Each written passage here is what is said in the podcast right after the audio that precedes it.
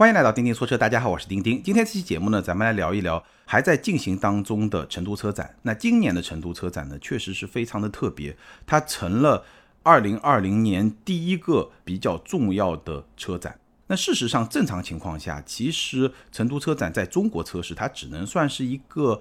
二线车展里面还比较重要的这么一个车展，我们知道，在中国车市最重要的车展是轮流举行的北京车展和上海车展，然后呢是每年底会举行的广州车展，再然后才排得上成都车展。所以这是一个二线车展里面一个比较重要的车展。但今年我们知道情况非常的特别，北京车展从四月份被延到了九月份，而且到时候能不能正常的进行，其实今天应该是没有任何人能够打包票。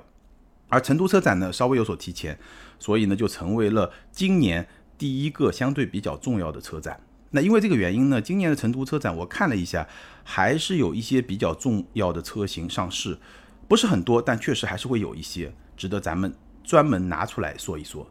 那今天这期节目呢，咱们就跟大家分享一下我看了今年的成都车展以后一些观感，以及说我觉得比较重要的一些车型，可以跟大家好好来聊一聊。大概会聊那么五六款车、六七款车吧。好，咱们就开始今天的节目。第一款车想跟大家来聊一聊的呢，是宝马四系。可以说，宝马四系是我在今年的成都车展上最期待亲眼看一看的这么一款车。为什么呢？原因很简单，之前宝马四系已经爆出来了非常多的图片，巨大的双肾格栅。我可以说还是不太习惯，所以呢，我特别想去看一看实车大概是一个什么样的感觉。因为确实有很多车啊，实车的感觉会跟图片的感觉差别会非常的大。那无论如何呢，宝马四系的这个车头的设计、这个前脸的设计、这个双格栅的设计、双肾的设计，可以说是班戈时代之后宝马最有争议的这么一个设计，或者说最有争议的这么一个设计的这么一款车型——新款的宝马四系。那我看了以后的观感是什么呢？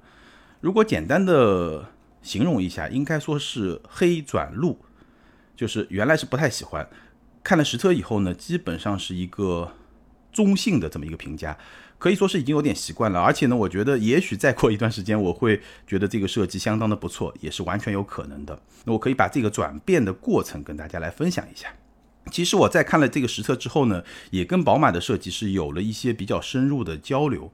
我先跟大家分享一下宝马的设计师是怎么来跟我们传达或者说表达新四系这么一个设计，尤其是前脸设计的这么一个思路和观点。他是这么说的，他跟我说呢，他说全新四系的这么一个前脸，尤其是这么一个双肾格栅的设计呢，其实更多的是对中国审美文化的一种回应。哎，这个说法我就特别感兴趣。为什么这个锅就落到了中国的审美文化呢？然后他是这么说的：他说，其实，在欧洲人的眼中，一辆跑车，一辆运动型的车，它就是应该非常低趴的。然后这个格栅呢，可能也就是像我们习惯看到的这种扁平的这种格栅。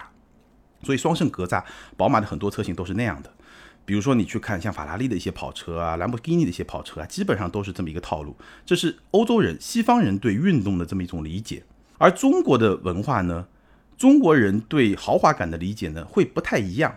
比如说，他举例子，比如说中国一些故宫啊这些建筑，一些传统的比较高级的建筑，一般都是那种非常庄严的，然后呢有很多纵向的这种立柱，然后整个门也是这种纵向的，就很高大。很高耸的这么一些设计的元素，这个是在中国的审美文化里面会觉得特别高级的这么一些设计的方法。而宝马四系呢，它就是要把这种高大高耸的豪华的感觉、高级的感觉和一种比较运动的感觉结合到一块儿。所以这个前脸这个双肾格栅的这个竖状的格栅的设计，其实是对中国传统审美文化的一种回应。这种设计呢，在宝马看来会更加的豪华。然后呢，四系除了这个格栅之外，其实它整个车身的线条整体上来说呢，又是比较传统的一些运动的风格，从而呢实现运动和豪华的这么一个平衡，或者说这么一种组合。因为你去看车侧或者车尾，你去看四系还是非常经典的轿跑车的这种车顶的线条。然后呢，它整个的轴距很长，这辆车的轴距拉到了，我记得是二八五五毫米，这个轴距是比宝马八系的双门版还要更长。所以轴距拉得很长，整个车顶线条呢，一个很有怎么说呢，很像一个轿跑车顶线条，甚至有一点像跑车车顶线条的这么一个弧线这么一个设计。然后呢，整个的车尾其实没有特别的复杂，但是呢，也是凹凸有致，有一点立体感的设计。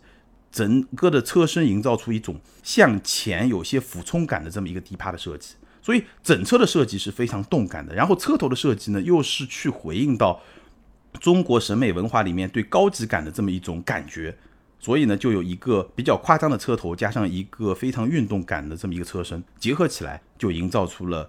宝马对于四系这款车的这么一种感觉或者这么一种认知，然后这个设计师呢，他还很有意思，他还把四系做了一个人格化的这么一个打了个比方吧，可以这么来说。他说，因为我们在成都车展嘛，他说如果用三国人物来打比方的话，他认为四系特别像姜维。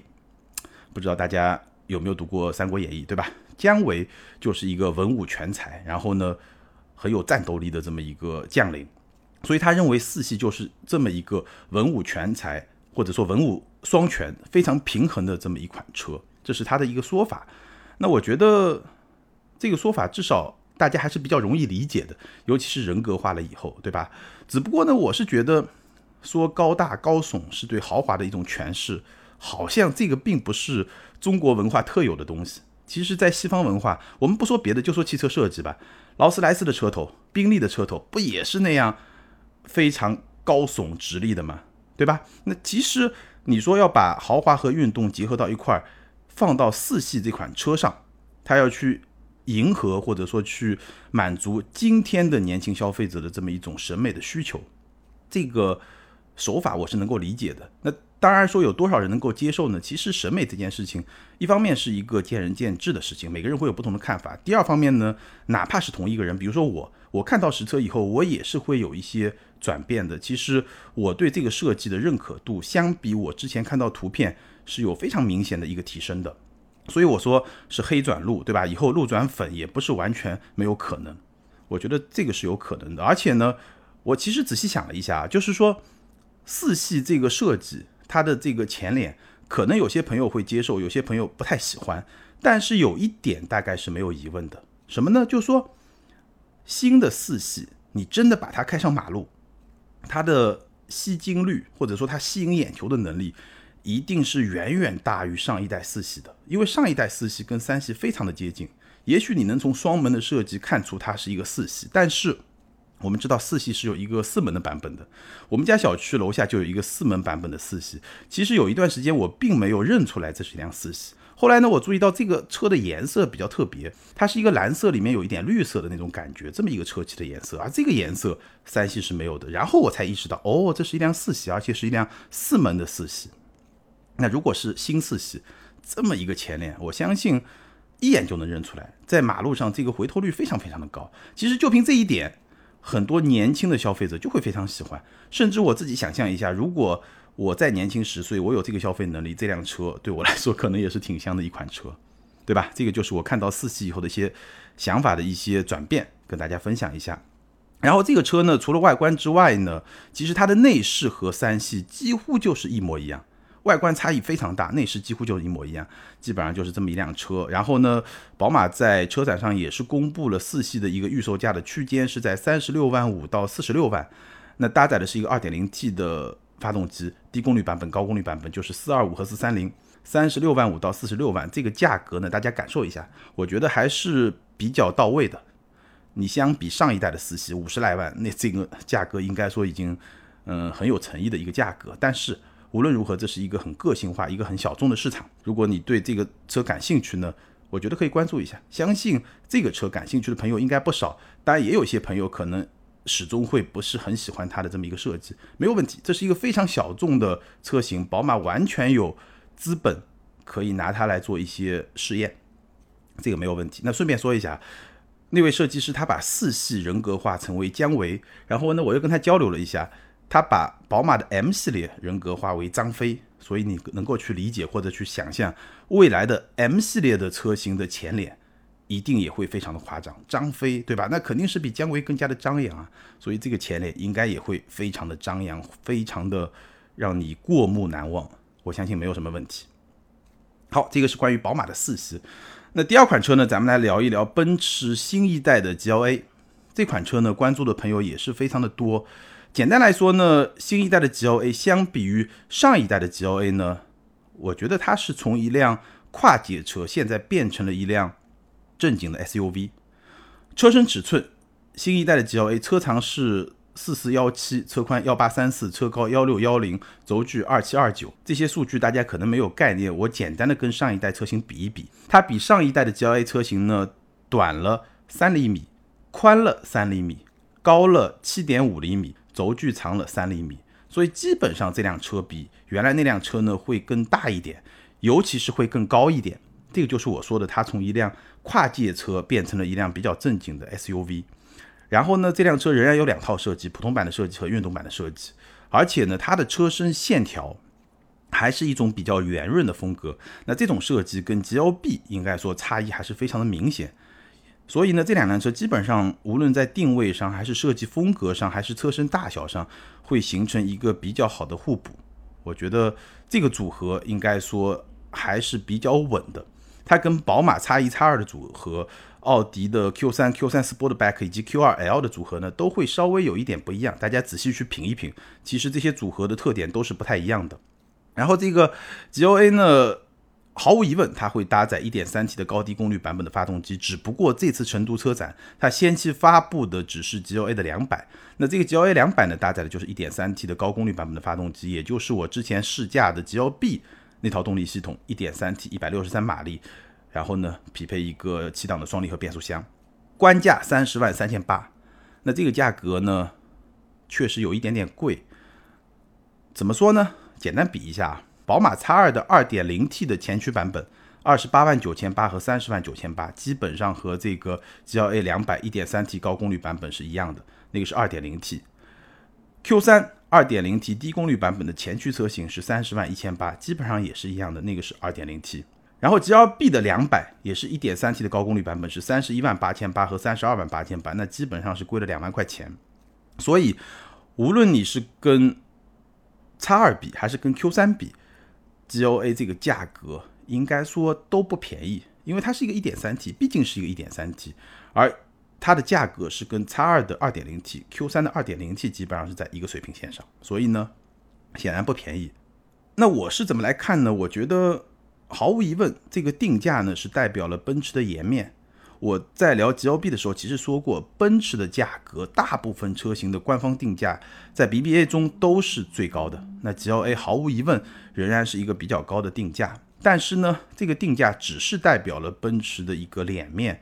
我觉得对于消费者来说呢，其实你不需要太在意它的定价，因为现在宝马 X2 终端的优惠在五到六万，奥迪 Q3 四万左右。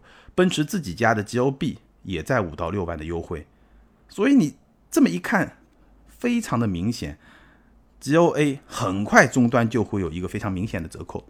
我觉得基本上到今年年底，至少会有三到四万的优惠，毫无疑问一定会有，甚至非常有可能这个优惠达到五万甚至更高一点，完全有可能。所以怎么说呢？GLA 这个车。你从官价来看确实不便宜，但是从消费者在未来半年之内能够实际买得到的这么一个价格来看，我觉得还是挺香的，对吧？奔驰 GLA 新款五万块钱左右的优惠，你能说它不香吗？对于喜欢它的人来说，无论是外观的这个设计，尤其是内饰的设计，包括说车机系统，然后呢车标，我觉得这些方面来说，GLA 还是一个比较。有吸引力的这么一款车，但前提是它有一个比较大的终端的优惠和折扣。当然了，从 G L B 开始，奔驰的车型出现了比较明显的折扣，这一点我觉得对奔驰来说。可能不完全是一个好消息，因为在过去的几年里面，奔驰的产品的终端价格都是相当坚挺的，这也是奔驰一个非常强势的产品周期。而从 G L B 开始，终端开始出现了一个比较明显的优惠和折扣，那这一点呢，对于整个奔驰品牌的强势的状态，可以说是一种松动，这对奔驰来说并不是一个特别好的消息。好，这是关于 G L A。那接下来我们要重点说一说呢是。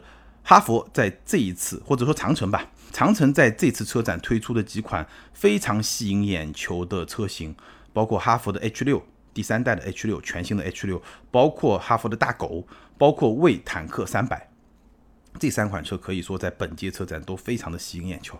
我觉得基本上长城应该是这一次成都车展出手最重的这么一家车企。我们就一款一款来说。首先呢，长城在车展之前，它是推出了两个全新的平台，而且这个命名很有意思啊，一个叫柠檬平台，就是你吃的那个柠檬，还有一个叫坦克平台。那柠檬平台呢，是一个轿车和城市 SUV 的平台，是一个承载式车身的平台。那这个新的平台呢，是支持整车的 OTA，也就是整车的空中升级，也支持一些智能驾驶的功能。第三代全新的哈弗 H 六和哈弗大狗就是在柠檬平台上打造出来的产品。坦克平台呢，是一个越野车的平台，一个硬派越野车的平台，采用的是非承载式的车身。那为坦克三百就是在坦克平台上打造出来的产品。第三代的 H 六。怎么说呢？外观仍然是哈弗 H 六传统上一个非常沉稳的风格，它会让你觉得比老款车型确实更加的精神，整个线条会更加的干练。但是呢，差别没有那么的明显。相比之下，内饰的差别就会更加的明显。整个内饰双屏设计，而且内饰设计非常的简洁，科技感也是比较强的。所以第三代还是有第三代的这种气象。还是有那么一种很强烈的那种新车的感觉，车身尺寸略有增加，这基本上是所有换代车型都会遵循的这么一个规律，或者说大部分吧，大部分换代车型都会比老款车型变得更大一点，这个并不特别，特别的是什么呢？非常重要，第三代 H 六它的车身重量减重大概有一百公斤，现在 H 六就新款的 H 六车重大概在一点五吨多一点。紧凑级 SUV 一点五吨多一点，那这么一个尺寸，基本上也就是同级别的一个非常正常的一个标准。比如说像丰田系的 RAV4 啊，本田的 CRV 啊，基本上也就是在一点五吨多一点这么一个车重。那原来 H 六是会更重一点，那更轻以后，一个非常直接的后果，几乎可以确定就是它的油耗应该会相比现款的 H 六有一定的降低。那我们知道 H 六的油耗应该说始终还是比较高，这个可以说是这个产品一个弱点吧，可以说是一个不算很致命、不算很明显，但确实存在的一个弱点。那新款车型呢，减重以后油耗这个点，我觉得是大家可以关注一下的一个点。新款的 H 六，然后呢，还有一款关注度或者说网红程度甚至比 H 六更高的车呢，就是哈佛大狗，因为这个车啊，它设计。就有点那种越野车的那么一种感觉，你看它全身的这种设计啊，非常的粗犷，这么一种风格，大家可以导图片来看一看。我在节目里面，音频节目里面，咱们也没有办法去描述的很清楚。我拍了一个抖音，把车展上我最关注的几款车型，包括今天节目里面咱们聊过几款车型，都非常简要的给大家聊了一下，大家可以去关注一下那个上面，你能够看到各个角度，哈弗大狗。它长得什么样？外观和内饰。那这个车呢，名字就很接地气，叫大狗。然后它的设计呢，又是一个越野风格的这么一个设计。但是我要提醒大家呢，这款车其实跟第三代的哈弗 H 六它是同平台的产品，它是一个不折不扣的城市 SUV，基本上是这么一个产品。只不过它的设计风格是一个越野风格的设计，而且呢，它还是会搭载四驱系统。而且我听说呢，应该是可以选装后差速锁。所以呢，它是在。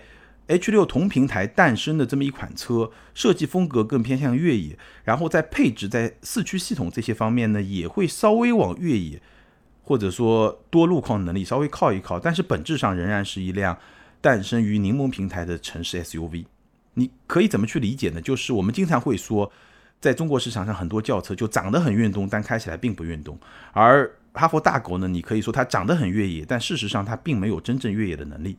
但是呢，会有那么一点点野性的味道，大概就这么一个车吧。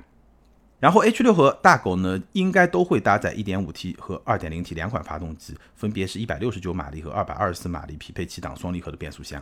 我们顺便可以简单的聊一聊长城最近这一段时间采取的一个很有意思的命名的策略，或者说命名的游戏。你看它最近的这些平台和车型的命名都非常有意思。柠檬平台，我们刚才说的是轿车和城市 SUV 的平台；坦克平台，这个是越野车的平台。包括这一次车展上亮相的魏品牌下面的坦克三百，这就是一辆基于非承载式车身的一个硬派越野车，而且据说是有三把锁的，这个就是很越野的这么一款车。但是这款车这次呢，只是展示了一个外观，外观呢有一点点牧马人的那种味道。当然了，没有山寨感，就还是一个很原创的一个设计。但是呢，确实有一点点像牧马人的那种感觉、那种味道。但是呢，这次车展没有展示它的内饰，所以呢，大概就是这么一辆硬派越野车。柠檬平台、坦克平台，然后呢，大狗，这个是很接地气的名字。还有欧拉白猫，这个都是很接地气的名字。而且这些名字呢，其实也是反映了长城在快速的变化、快速的应对一个变化中市场摆出来的那么一种态度。其实我。觉得这种命名的做法，这种策略还是很接地气，还是很吸引眼球，或者说呢，你能够感受到这个品牌的一种活力。我个人觉得还是相当不错的。但是你再注意一下，其实哈佛下面的车型、长城下面的车型，它还有另外一套命名的规则，比如说 H 六，对吧？H 系列、F 系列，然后呢，数字一点点往上加，还有这么一套命名规则。那这其实是两套不同的。命名规则两种不同的命名规则，而且呢，其实你要把这两种命名规则统一的话，也不是特别的容易。为什么这么说呢？我们刚刚提到全新的 H 六是第三代 H 六，你去回忆一下，感受一下一些全球车型，比如说卡罗拉、雅阁、凯美瑞、帕萨特、三系、五系、A 四、奔驰 S 级这些经典车型，你都能数出很多代，五代、八代、十代都有。那这个是代表了非常长时间的历史的传承，H 六终于到了第三代，这个在国产车中其实已经很少见了。而且国产车呢，它喜欢改名字，一改名字呢，其实你就没有这种代际的传承。H 六是一个神车，是我印象中八十五个月蝉联中国 SUV 销量的榜首，那这个绝对是一个国民神车级的 SUV。所以它到第三代，我相信长城肯定是想把这个名字一直延续下去的。当然了，现在又有了大狗，又有了白猫，这么一些更加接地气或者更有时代感的这么一个命名方式，那这两套命名怎么样去统一起来？这个其实是会有点难度的。可能长城现在还没有非常认真的去思考这个问题，毕竟还是在一个快速发展、快速应对市场变化的这么一个阶段。可以说呢，这两套命名规则也是时代的产物。那我们可以去期待一下。观望一下，看看最后长城会来怎么解决这么一个问题。好，这个是关于长城的三款车：哈弗 H 六、大狗和魏坦克三百。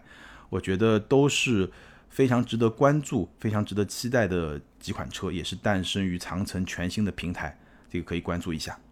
好，接下来跟大家简单聊一聊呢，是比亚迪的宋 Plus。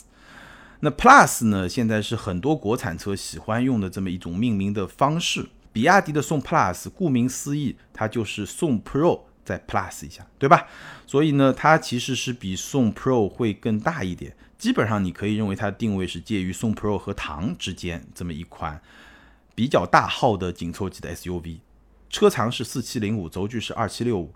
相比宋 Pro 呢，车长和轴距都增加了五厘米左右，所以呢是一个小幅的增长。然后它这个车长和轴距呢。相比同级的一些 Plus 车型，比如说长安的 CS 七五 Plus，比如说荣威的 R 叉五 Plus，都是要更长一点的，所以基本上是一个比较大号的紧凑级的 SUV。然后你看它整个的外观呢，也是新一代比亚迪的设计，非常的简练，也非常的大气。我觉得新一代的这几个国产品牌可以简单的对比一下，哈弗，比如说 H 六，然后比亚迪，比如说宋 Plus，然后长安。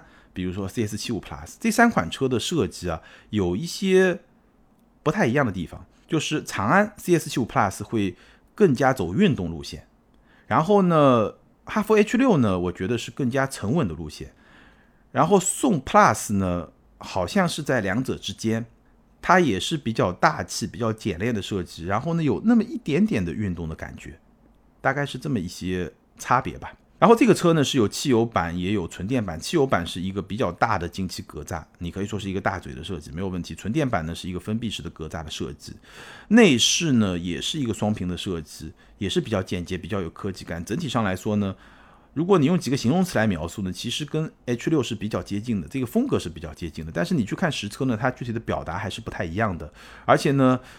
据说宋 Plus 的车机的硬件是有升级的，所以整个操控体验会更加的流畅，更加的体验会更好一些。当然了，展车我体验的那辆展车呢，它并没有通电，车机并没有通电，所以呢没有办法去进行操作和体验。这个可能要后期有机会试驾以后再跟大家来分享。这个宋 Plus 它的车厢内最特别的一个设计呢，就它用了一个一体式的运动的座椅。那这种一体式运动座椅可能在一些运动风格的轿车上非常的常见，但是在一辆 SUV 里面确实还是挺少见的。这个应该也算是它的一个特点。汽油版搭载高功率的 1.5T 发动机，185马力；纯电版呢是永磁同步电机，184马力，和汽油版的动力非常的接近。然后呢，它是用上了刀片电池，505公里的续航水平。所以呢，还是一款我觉得还值得大家去关注的车。未来呢也会有 DM 双模的版本。好，最后一款呢，跟大家分享，我在这个车展上应该说是让我觉得有一点点，你也不能说惊艳，但是确实非常吸引眼球的一款车，就是起亚 K5 凯酷。这个车呢，真的太特别了。我在展馆上看到这辆车，我就觉得有点，怎么说呢？很难说是惊艳，但是它确实非常抓眼球。这是一辆五米车身的大车，然后加上一个很大的溜背，五米车身加大溜背。这个 确实非常的特别。我看了一下这个车的车身尺寸，车长是四九八零，轴距二九零零，也就是接近五米的一个车，二九零零的轴距，非常大的一辆 B 级车。你可以说它已经接近一个 C 级车的尺寸了。那其实它比海外版是有所加长的，海外版的车长要短七十五毫米，轴距要短五十毫米。它在国内车长和轴距都是有所加长的，所以呢，整个的这种。溜背造型的这么一个车身，感觉上就会更加的特别，因为它整个车实在太长了，非常大的一个大溜背，呃，这个很吸引眼球。然后你去从车头和车尾去看，我真的不知道怎么去形容啊！大家可以去看我发的抖音，其实车头和车尾都拍了。我只能说它有一点点二次元风格的那种设计，它的车头是上下分体式的前格栅，然后整个车灯的造型也是。非常的特别，往后延展，这个长度是比较长的。然后它的尾灯也是 也是挺特别的一个尾灯，一个贯穿式的尾灯。但是它点亮以后，并不是一个完整的直线条，它是一段一段的。所以怎么说呢？我觉得这个设计它是有一点点奇怪，但是呢，不是那种难看的奇怪，而是有一点点不同寻常，有一点点二次元的那么一种感觉，好像不是在一个现实世界中我们看到了一辆车，而是在另外一个世界里面我们看到了一辆车。它很奇怪，但是也不难看。但是呢，你又和我们习惯的那种比较和谐，或者说比较舒服的那种设计，比较优美的设计呢，又不太一样。所以大家还是自己去看一下图片。如果有机会，我会争取去试驾一下这辆车，然后给大家拍个视频来看一看，大家能够感受一下一个非常特别的一个韩国车的一个设计。车内呢？它是一个十二点三英寸的双联屏的设计，然后搭载的是三点零版本的百度智能互联系统，但这个我在车展上并没有体验，所以就不多说了。动力系统方面，应该是一个一点五 T 加上七档双离合，一百七十马力，或者是二点零 T 加上八 AT，二百四十马力。这个可能也要等试驾以后才能跟大家来分享感受。那我想简单表达一下我的一个观点呢，其实可能从这辆车开始，包括从索纳塔开始，韩系车开始了一次反击。过去几年，韩系车在中国市场的发展应该说不是特别的顺利。但是呢，我想提醒大家，千万不要轻视韩系车。最近这些年，虽然说韩系车在中国市场不是特别的给力，但是他们在美国市场，包括在欧洲市场的表现都相当的不错。无论是在质量可靠性榜单上的排名，还是在产品力本身的这种表现，应该说都是非常不错的。只不过他们在中国在运营层面。有一些表现不是特别好的地方，这也导致了过去几年韩系车整个品牌力也好，主要是品牌力吧，下降的比较厉害。但是呢，不要小瞧他们。所以我觉得从索纳塔开始，从这个新的 K 五开始，我们需要，或者说我们很有可能需要去重新正视韩国车。那这个车呢，我非常感兴趣，所以呢，我会想办法去找来试驾一下，到时候呢，给大家拍个视频来看一看。我们也可以在音频节目里面专门再来聊一期。好，以上几款车呢，就是我在今年的成都车展上印象最深刻的几款车。那关于这次成都车展，关于我提到的几款车，或者说我没有提到的，还有一些车型，比如说我们在车展上看到了搭载压燃发动机的昂克赛拉，那那个车呢，外观内饰都没有任何的变化，但是呢，它传递出来一个很重要的信息，就是。压燃发动机的马自达终于要来了。再比如说，我们在车展上看到了未来的 E C 六，那那个呢，基本上就是 E S 六的一个轿跑版本。随着这种车型形式越来越丰富呢，也代表未来正在走向一个更加正规化、正常化的这么一个轨道。可以说它已经度过了最艰难的这么一个时期。再比如说，我们也看到了领克零六，这个是迄今为止最小的一款领克的 SUV。那这些车型也比较有意思，包括说比亚迪的汉，这个也是我非常感兴趣的一款车。那有机会呢，咱们也可以再展开来跟大家来聊一聊。那对于这些车，你有什么样的看法？欢迎在评论区留言，跟更多的听友和钉钉来进行交流和互动。还是那句老话，留言和互动永远都是对钉钉最大的支持。好，接下来我们来看上一期节目的听友留言。上一期节目咱们聊的是名爵六，ID 是一个年老的香蕉。这位听友他说，第一次在喜马拉雅留言，新款 MG 六可以说是这个价格能买到的排气最好听的车了吧？外观也很哄人，都知道我们年轻人需要什么东西。双离合还是不敢恭维，想买的朋友应该。持至少一年的观望态度，毕竟上汽的双离合一个省略号。但有一说一，国产运动轿车有 MG 坚持做下去也挺好的，希望各个品牌都能跟上，希望越做越好吧。也祝丁丁哥越做越好。谢谢这位朋友的祝福，我觉得这是一个非常真诚的一个评论，谢谢。好，下一位听友，ID 是 WZTWO 文章，这位听友他说，原厂情况下选择思域跟。名爵可以打个平手，毕竟名爵价格比思域便宜，后期加上优惠，性价比可能更高。但是对于想玩的情况下，还是得选择思域，好的胚子才是重要的。思域的提升空间比名爵大的太多。这位听友的评论 应该说就比较有深度了，确实，我比较同意你的观点。虽然说我们还没有。真正去实测过这两款车它的潜力，尤其是底盘的潜力，包括动力系统的潜力到底有多大，没有经过一些测试。但是从品牌的这种印象，或者说从品牌的信心上来说呢，确实思域会比名爵更让人对它的潜力有一个期待或者说信心吧。好，感谢所有听友的留言，也欢迎这两位听友把你们的联系方式通过喜马拉雅后台私信给我。你们将获得的是由途虎养车网赞助的 Wilson 微送超强镀金系列汽车漆面镀金，价值一千二百九十九元。这是一款日本原装进口的漆面镀金，保持时效在一年左右，而且可以在全国的途虎线下店免费施工。那具体的领奖方式可以参考咱们每期节目的节目简介。好，今天咱们就聊到这儿。如果你对咱们的视频节目感兴趣，可以在微信、微博、今日头条、B 站这些平台看到我们的长视频，或者在抖音、快手看到我们的短视频。感谢大家的支持和陪伴，咱们下周接着聊，拜拜。